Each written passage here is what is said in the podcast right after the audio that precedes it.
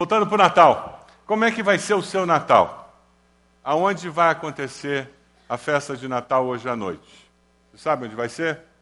Você tem que saber, né? Hoje à noite. E, e aonde vai ser amanhã? Que o, do, a, o dia 25 normalmente é aquele almoço do requentado, né? É só comida francesa no Natal, né? Já te vi, restei de ontem. Você mistura tudo, aquele arroz ressuscitado, né? Com quem vai ser o seu Natal? Quem não vai estar nesse Natal? Ou quem vai estar em outro lugar nesse Natal? Lá em casa os filhos não vão estar. Então esse Natal a gente vai, só vai ver filho e neto pela internet, né? Graças a Deus que hoje em dia tem o tal do, do Zap Zap, né? Que a gente pode ver todo mundo pela internet. Graças a Deus por isso. Mas se você tivesse a oportunidade de abençoar alguém nesse Natal, de estimular alguém nesse Natal, de mandar uma mensagem de amor para alguém nesse Natal, um presente escrito para alguém nesse Natal, para quem você mandaria? Eu queria convidar você a pegar esse cartão que está encartado aí no boletim que você recebeu. Você pode fazer isso? Tem um cartão no boletim que você recebeu. Se você não recebeu, levanta a mão, os nossos irmãos da recepção estão preparados para entregar para você. Eu queria pedir que a luz do, do salão fosse acesa. Por favor. Isso, obrigado. Só levanta a mão e, nós, e a recepção pode levar até você o cartão. O que, que eu quero desafiar você a fazer agora? Coloque ali onde diz depara coloca seu nome para quem você vai escrever esse cartão. E desse outro lado você vai escrever talvez um versículo bíblico, talvez uma frase, duas, uma palavra de encorajamento, uma palavra de exortação, uma palavra de estímulo, para alguém que você diz, isso aqui pode abençoar essa pessoa nesse Natal. Você quer ser um presente para essa pessoa, você quer que esse cartão chegue na rotina do Natal dessa pessoa como uma palavra de bênção uma palavra vinda de Deus para essa pessoa. Então, pegue esse cartão, nas costas da cadeira aí à sua frente tem lápis, você pode pegar o lápis para escrever. Vamos gastar um tempinho fazendo isso agora? Pegue o lápis aí na, na frente e comece a escrever. Você pode pegar um texto bíblico, quem sabe. Na realidade, o que nós estamos fazendo é, é usando a oportunidade que Deus nos dá para que nós possamos ser resposta de Deus na vida de alguém. Quem sabe essa é a mensagem que vai transformar o Natal daquela pessoa, que vai dar mais significado a esse tempo de Natal daquela pessoa que vai receber esse cartão. Eu vou entregar o meu cartão amanhã. Eu já decidi que amanhã eu vou entregar esse cartão. Quem sabe você vai fazer isso hoje, vai entregar para essa pessoa hoje esse cartão. Vai até a casa dela. Você vai mandar talvez tirar uma foto desse cartão com o seu celular, escrito ah, com, a com, a sua caligrafia. Você vai tirar uma foto, frente e verso do cartão, e você vai mandar pelo seu celular para essa pessoa. Mas ela vai receber hoje ou amanhã, nesse Natal, uma mensagem sua, uma mensagem de bênção, uma mensagem para aquecer o coração dela, um presente de Deus para ela. Efésios, o apóstolo Paulo diz que aquele que é capaz de fazer infinitamente mais do que tudo que pedimos ou peçamos, ele faz isso de acordo com o seu poder que atua em nós. O que eu estou fazendo é desafiando você a deixar que o poder de Deus atue na sua vida para mexer com a vida de alguém, do seu próximo. Na recepção você vai encontrar mais desses cartões. De repente você vai dizer, pastor, eu tenho três pessoas que eu queria escrever cartão para elas. Na saída você pode pegar cartões e levar e escrever mais cartões ainda para abençoar outras pessoas. O amor de Deus ele transforma as nossas vidas e ele transforma a vida de pessoas. O que você vai estar fazendo é invadindo a rotina do Natal dessa pessoa com um cartão com uma palavra de amor, uma palavra de estímulo. Você vai estar invadindo a celebração de Natal dessa pessoa com uma palavra de exortação. A mensagem de hoje, nós estamos lendo aquele trecho quando os pastores estavam no campo. Eu quero convidar você a abrir lá em Lucas 2. conecte aí o seu celular, Lucas 2, a partir do versículo 8. Lucas 2, a partir do versículo 8. Tem o esboço da mensagem para que você possa acompanhar a mensagem. Você que está na internet, você também pode acompanhar, tem o esboço aí disponível para você, para que você possa acompanhar essa mensagem e ser abençoado também.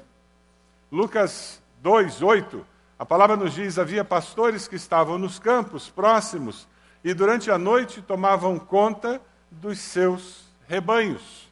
O que que pastores de ovelhas fazem? A rotina deles qual é?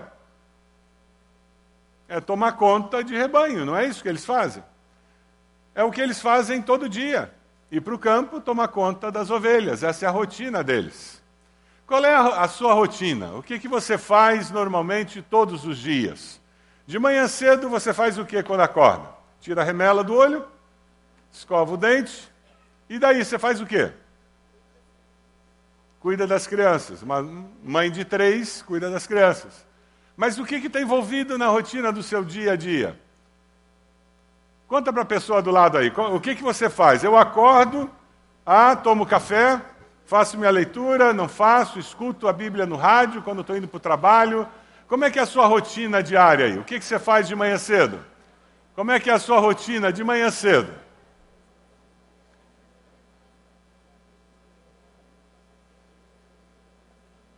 Aí chega na hora do almoço, depois do almoço faz o quê? Qual é a rotina?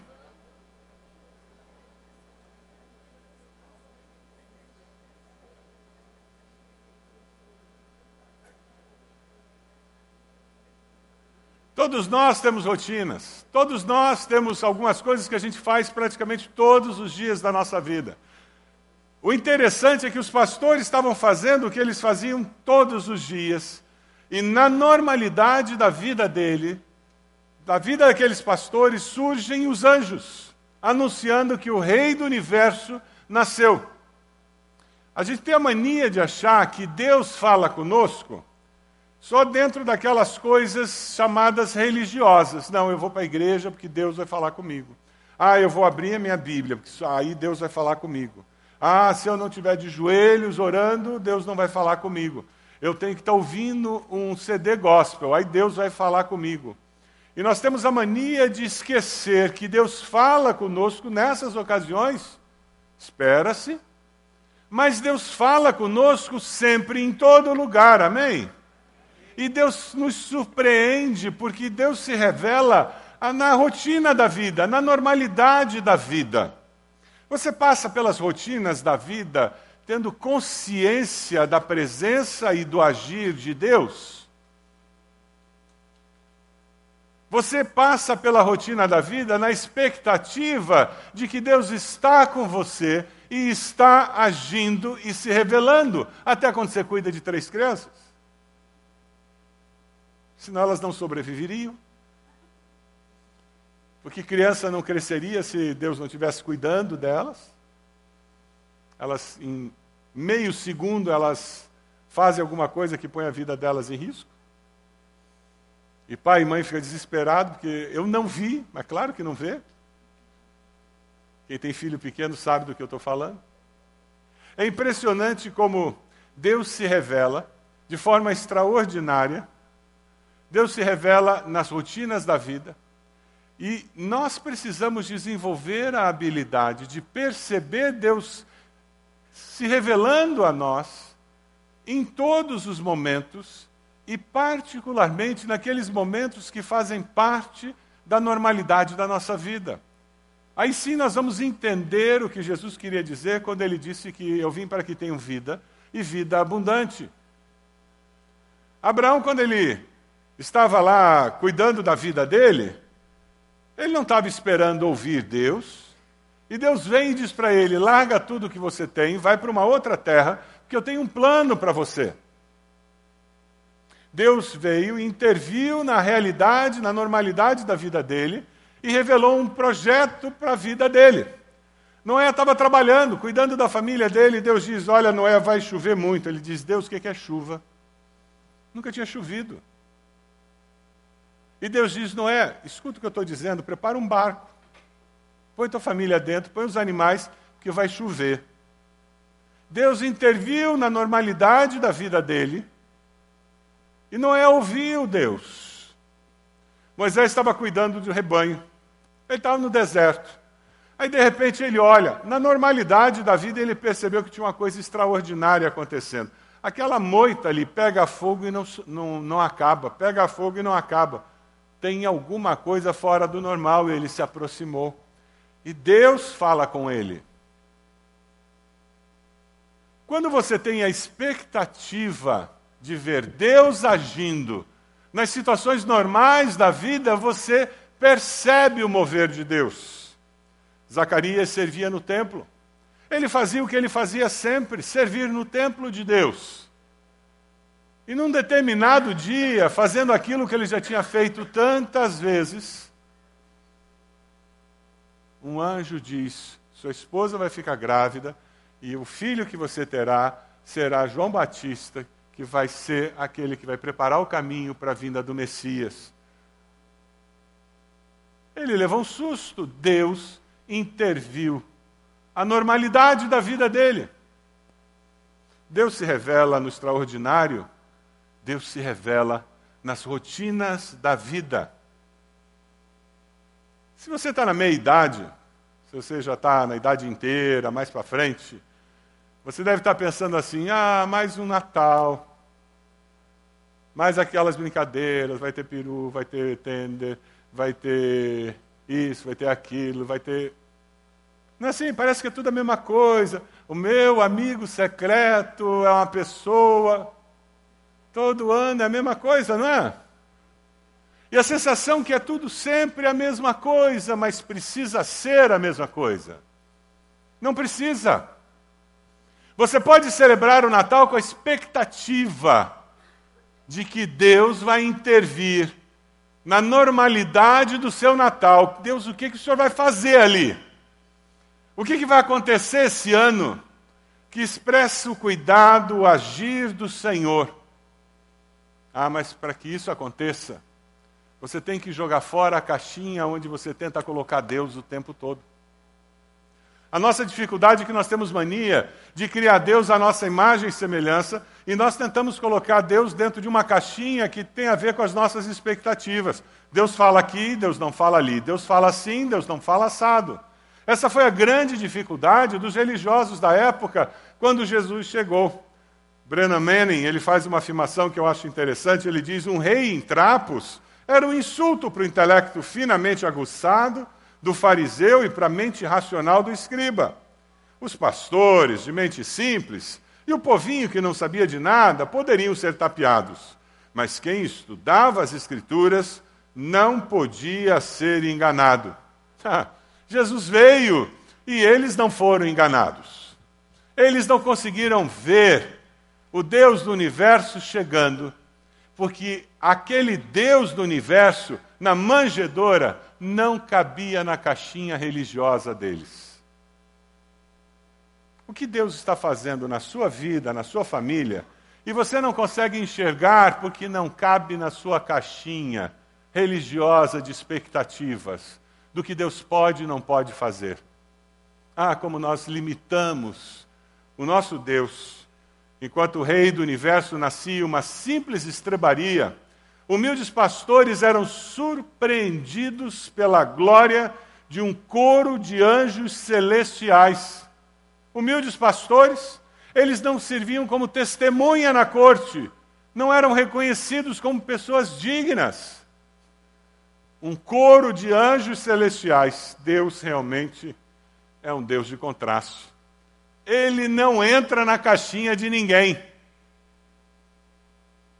A mensagem do Natal, quando Jesus nasce numa estrebaria, quando Deus se faz homem, se torna carne, é que Deus é um Deus surpreendente.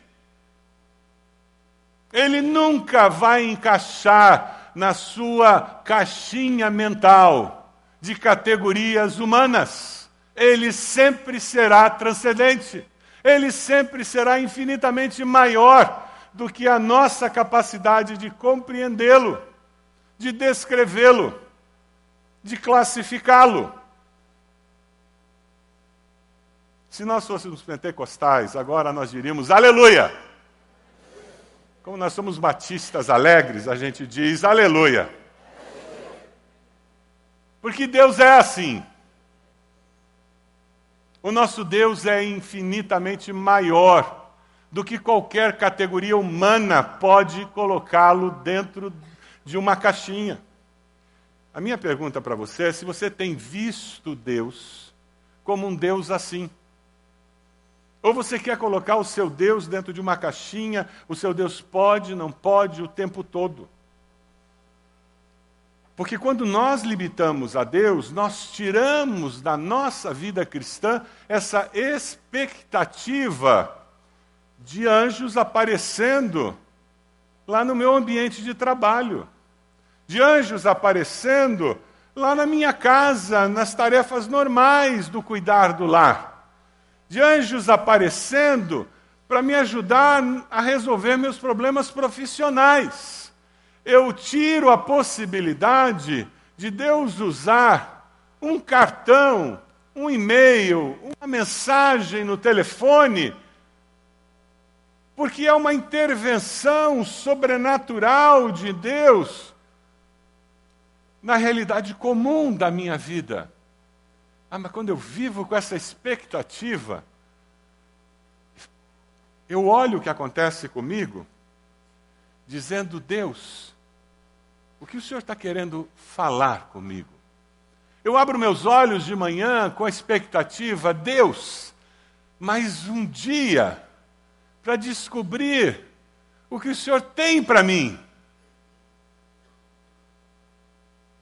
Deus, mais um dia para conhecer melhor os planos e projetos que o Senhor tem para minha vida, para minha família. É assim que você acorda de manhã?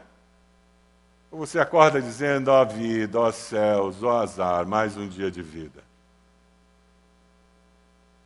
Ah, quando eu conheço o amor de Deus, quando aquelas boas novas de grande alegria transformam a minha razão de viver, me dão razão verdadeira de viver, eu vivo celebrando com grande alegria. Dê uma olhadinha nos versículos 9 e 10 Vamos ler juntos, vou projetar na tela, assim a gente pode ler junto com calma. Vamos lá?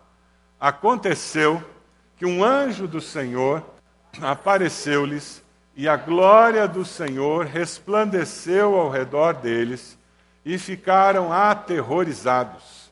Mas o anjo lhes disse: Não tenham medo, estou lhes trazendo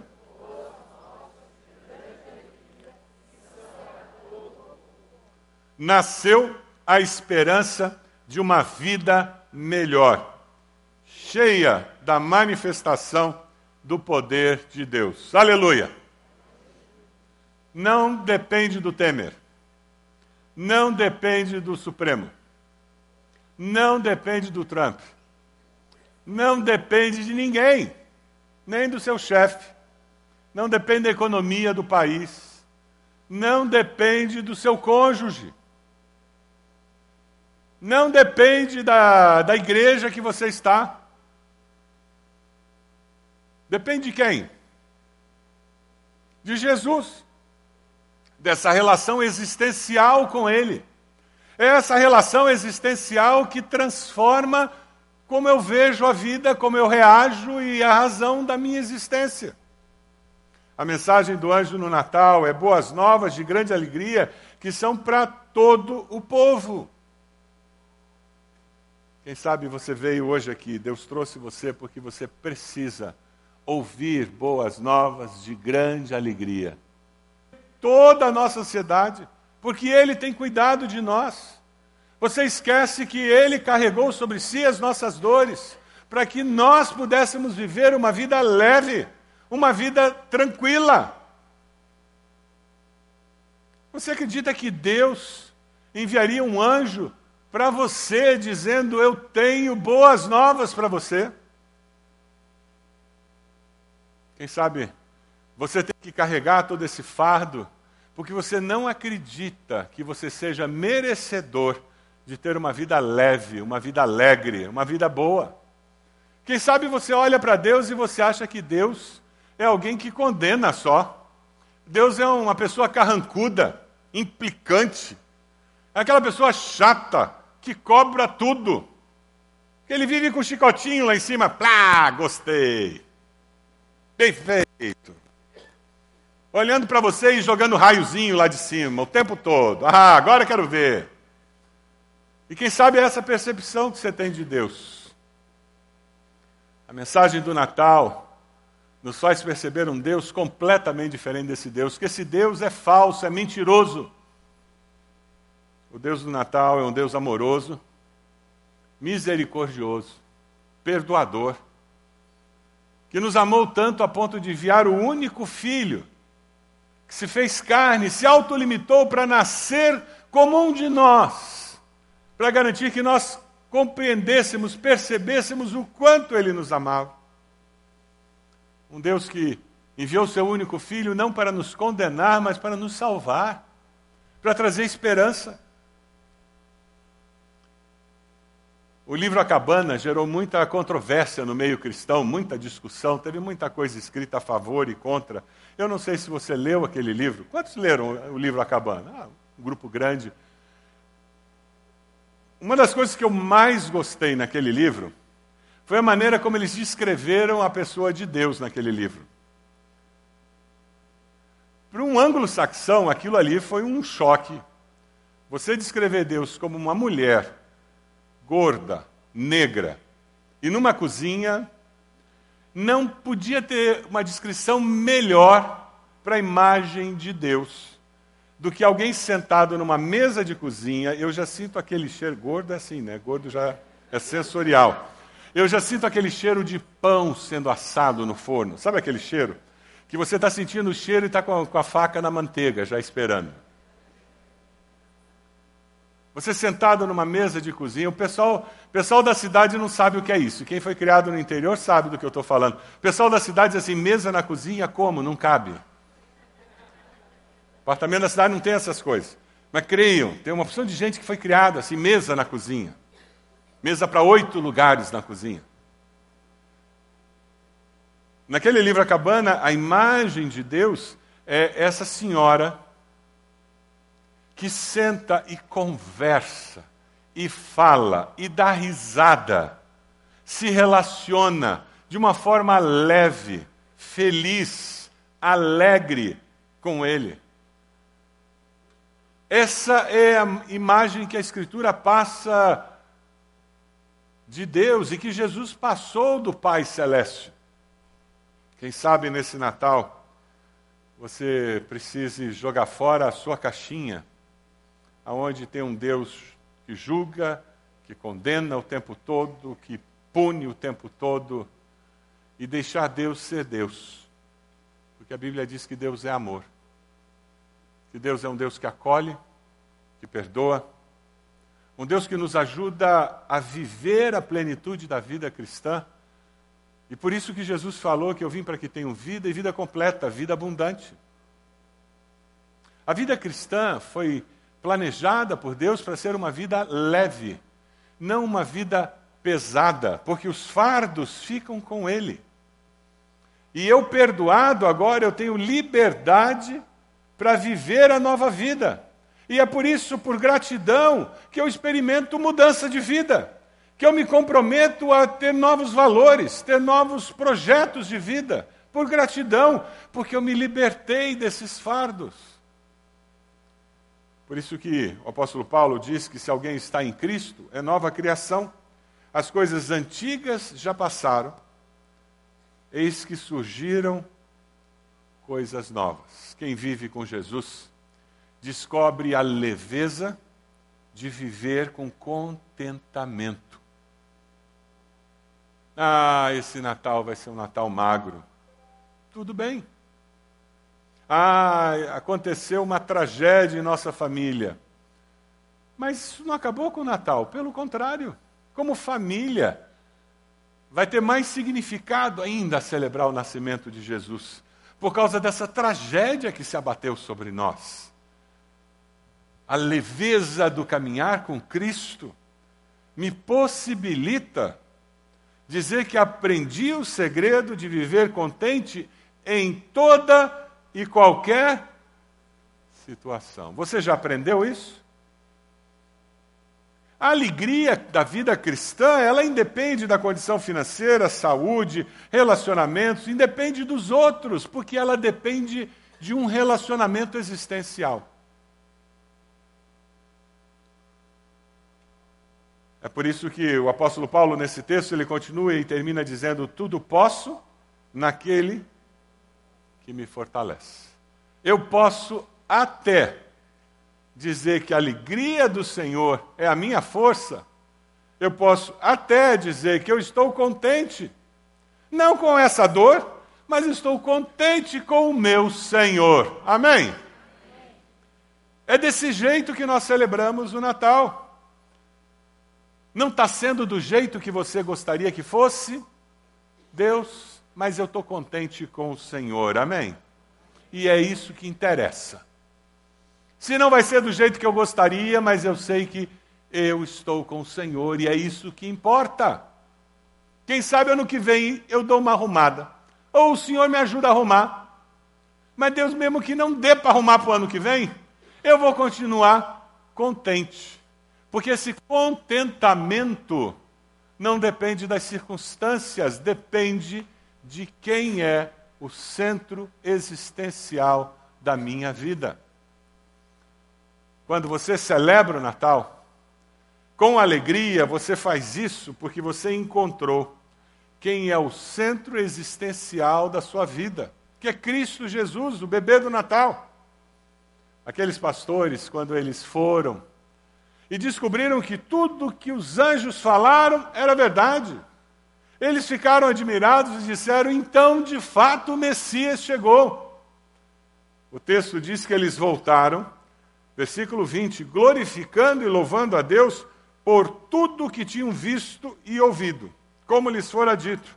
Depois de o verem, contaram a todos. Eles saíram contando, falando do que tinha acontecido, do que eles tinham visto, admirados. Quando você vive com essa expectativa do mover de Deus nas coisas comuns da vida, a vida tem outro sabor. Eu não vou passar pela vida batendo boca, discutindo religião com as pessoas. Por favor, nesse Natal, não gaste tempo discutindo com alguém sobre ideologia de gênero. Por favor, não faça isso. Não faça isso. Gaste tempo conversando com alguém e dando evidência do poder de Deus na sua vida. Ah, faça isso. Conte para as pessoas respostas de oração que você recebeu. E se a pessoa olhar para você com aquele olhar cético, sabe o que você faz? Você diz assim: olha, você pode até não acreditar, mas que aconteceu, aconteceu. Eu fico olhando para ela com um sorriso. O resto é entre ela e o Espírito Santo. Amém? Mas não gaste tempo batendo boca sobre o Lula, se o Lula tinha que ser preso ou não tinha. Para com isso. Tem coisa mais útil para se fazer nessa vida. a gente tem que dar evidência do poder de Deus na nossa vida. E dar evidência do poder de Deus na nossa vida é falar do que Deus tem feito. Outro dia eu estava conversando com alguém e a pessoa virou para mim e disse assim: Mas como é que essa história de você, engenheiro, virar pastor? Eu disse: Foi você quem perguntou. Pensei comigo, né? Eu contei meu testemunho de conversão para a pessoa.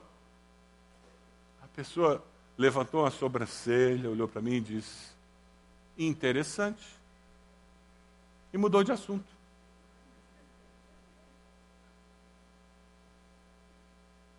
Primeira respirada que ela deu, eu disse: obrigado por me ouvir. E continuei conversando o assunto que ela queria conversar.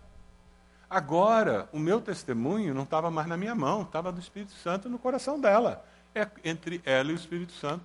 Se ela não queria conversar mais sobre aquilo que eu, aquela evidência do poder de Deus na minha vida que eu dei, isso é entre ela e o Espírito Santo. Eu não vou ficar forçando. O Natal é uma oportunidade incrível que você tem para dar evidência do que Deus tem feito na sua vida Foi aquela dinâmica que nós fizemos no começo do culto. Conta para alguém aí alguma coisa de como esses nomes de Jesus se manifestaram durante esse ano. São evidências do poder de Deus. Nós temos nas saídas umas mesas com folhetos como esse, para você poder contar para as pessoas sobre o amor de Deus. Sabe seus vizinhos? Ed e eu distribuímos para os nossos vizinhos o pão diário para o ano que vem. A gente tem feito isso todos os anos. A gente leva alguma coisa que abençoe os nossos vizinhos. Quem sabe você vai levar isso aqui e você vai hoje passar nas casas, nos apartamentos do seu bloco, entregando esse folha dizendo: Tenha um Feliz Natal, Deus abençoe sua família. Se você vai para a praia, ah, na praia a gente tem tempo para jogar conversa fora, né? Que oportunidade! Leve os folhetinhos desse para lá na praia. Você aproveitar e entregar para algumas pessoas. Esses folhetinhos. Por isso que nós temos folhetos nas mesas. Para você levar, estar preparado para dar evidência da presença de Deus na sua vida. Essa é a ideia disso aqui. Você é um exercício simples, mas você vai estar intervindo na rotina da vida da pessoa, levando uma mensagem, da presença de Deus. Nós temos também disponível na recepção dois cultos de Natal para você usar, um com adolescentes e um com crianças. Então, se você pode usar hoje à noite, na reunião da família, ou amanhã, puxa, isso vai abençoar demais música e a parte lida de textos, uma devocional. Ah, pastor, o senhor não faz ideia, lá na minha família, se eu levar uma coisa dessa, vão me, vão me crucificar, me apedrejam na porta da casa. Tem problema. Quem sabe você é o único lá na família que tem essa experiência com Jesus e talvez a maneira de você dar evidência, sabe qual é? Antes das, da ceia, você vai virar para a dona da casa e vai dizer: O que, que vocês acham de nós darmos as mãos e falarmos o Pai Nosso? Duvido que alguém seja contra falar o Pai Nosso, não é verdade? Duvido. No Brasil, e fala o Pai Nosso. Gente, isso já é uma vitória. Um lugar em que ninguém lembra de Deus, na ceia de Natal, falou o Pai Nosso, você já deu uma caminhada longa para frente. Quem sabe você consegue o ano que vem falar o Pai Nosso e fazer uma oração? Olha lá, daqui a dois anos você está lendo um texto bíblico. Percebe? E você vai dando evidência do poder de Deus. E as pessoas vão percebendo que Deus está agindo. E daqui a uns anos você está usando alguma coisa parecida com essa e vendo seus parentes confessando Jesus como Senhor e Salvador. Amém? Essa é a ideia. Aproveite esse tempo de Natal para fazer como os pastores. Aproveite o período de férias para contar para as pessoas que Jesus é o grande presente que nós recebemos que podemos levar para os outros. Dê uma olhadinha nesse vídeo.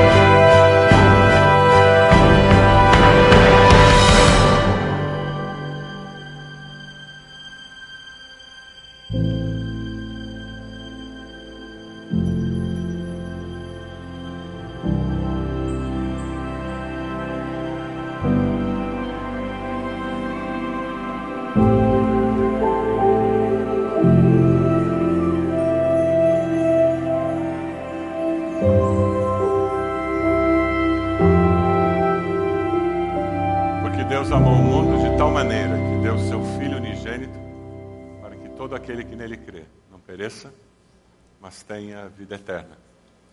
Eu queria desafiar você nessa manhã a viver com a expectativa da manifestação sobrenatural de Deus em sua vida. Você aceita esse desafio? Começando nesse Natal, Deus, o que, que o Senhor tem preparado? Como eu vou poder perceber o mover do Senhor nas coisas simples, nas grandes coisas da minha vida? O amor transformou a vida dos pastores, eles viram a glória de Deus e contaram todas as boas novas de grande alegria. Você está sendo desafiado a sair daqui com alguns recursos na mão para contar essas boas novas. Eu conto com você para que você cumpra esse desafio e experimente o agir sobrenatural de Deus através da sua vida. Em coisas pequenas, porque você resolveu, pela fé, agir esperando o agir de Deus na sua vida. Você pode abaixar sua cabeça? Quem sabe você está aqui e você ainda não recebeu o presente de Deus, que é Cristo Jesus. Você ainda não confessou Jesus como Senhor e Salvador da sua vida. E eu queria convidá-lo a fazer isso hoje. Desafiá-lo a fazer uma oração onde você entrega a sua vida a Jesus e reconhece que aquele menino que nasceu lá na manjedoura. Aquele homem que cresceu, morreu e ressuscitou. Veio para ser o seu Salvador. Eu queria convidar você, desafiar você a fazer uma oração em que você confessa Jesus como Senhor e Salvador. A Bíblia diz: se com a tua boca confessares a Jesus como Senhor e no teu coração creres que Deus o levantou dos mortos, serás salvo. Faça essa oração muito simples, dizendo: Senhor meu Deus, diga isso. Eu me arrependo dos meus pecados. Eu reconheço Jesus como meu Senhor e Salvador. Eu entrego a minha vida ao Senhor. E peço que o Senhor transforme a história das, da minha vida e que as boas novas de grande alegria mudem a história da minha vida eu confesso Jesus como meu Senhor e meu Salvador. Você fez essa oração? Onde você está? Levante a sua mão. Eu gostaria de orar por você. Onde você está dizendo, Pastor, eu fiz essa oração? Graças a Deus. Pode abaixar. Mais alguém? Onde você está? Lá atrás, já vi, lá atrás. Graças a Deus, essa senhora. Pode abaixar. Graças a Deus. Mais alguém? Levante a sua mão. Onde você está? Graças a Deus. Pode abaixar. Aqui desse lado, graças a Deus. Graças a Deus. Pode abaixar. Ali daquele lado, graças a Deus. Pode abaixar. Aquele menino já vi. Mais alguém? Mais alguém? Ali já vi. Pode abaixar. Graças a Deus. Essa senhora aqui já vi. Pode abaixar. Graças a Deus. Vamos nos colocar de pé. Eu quero convidar você que levantou a mão para vir aqui à frente. Pode sair do seu lugar agora mesmo e vir aqui à frente, nós queremos orar por você. Queremos abençoar a sua vida nessa decisão tão importante que você fez. Sai do seu lugar, venha até aqui. Nós queremos orar com você, queremos abençoar você. Chegue aqui, nós vamos orar com você. Temos pastores que vão orar com você nessa decisão tão importante que você tomou. Isso mesmo, venha até aqui, isso mesmo. Temos pessoas aqui preparadas para abençoá-los nessa decisão. Isso mesmo, pode chegar. Isto, pode chegar coisa boa. Graças a Deus. Sai do seu lugar. Entre aqui. Nós queremos orar por você, aquela senhora lá. Isso mesmo. Isso. Graças a Deus. Coisa boa. Chegue aqui. Isso mesmo. Pode chegar. Graças a Deus. Graças a Deus. Coisa boa. Olha lá. Graças a Deus. Nós vamos orar por vocês. Vamos chegar. Isso. Que coisa boa. Graças a Deus. Vamos chegar. Graças a Deus. Vamos começar a cantar. Enquanto nós cantamos, você que levantou a mão, você que